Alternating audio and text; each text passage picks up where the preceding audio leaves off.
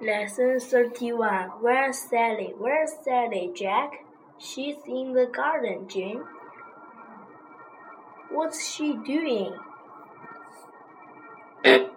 she is sitting under the tree. Is Tim in the garden too? Yes, he is. He's climbing the tree. I beg your pardon. Who's climbing the tree?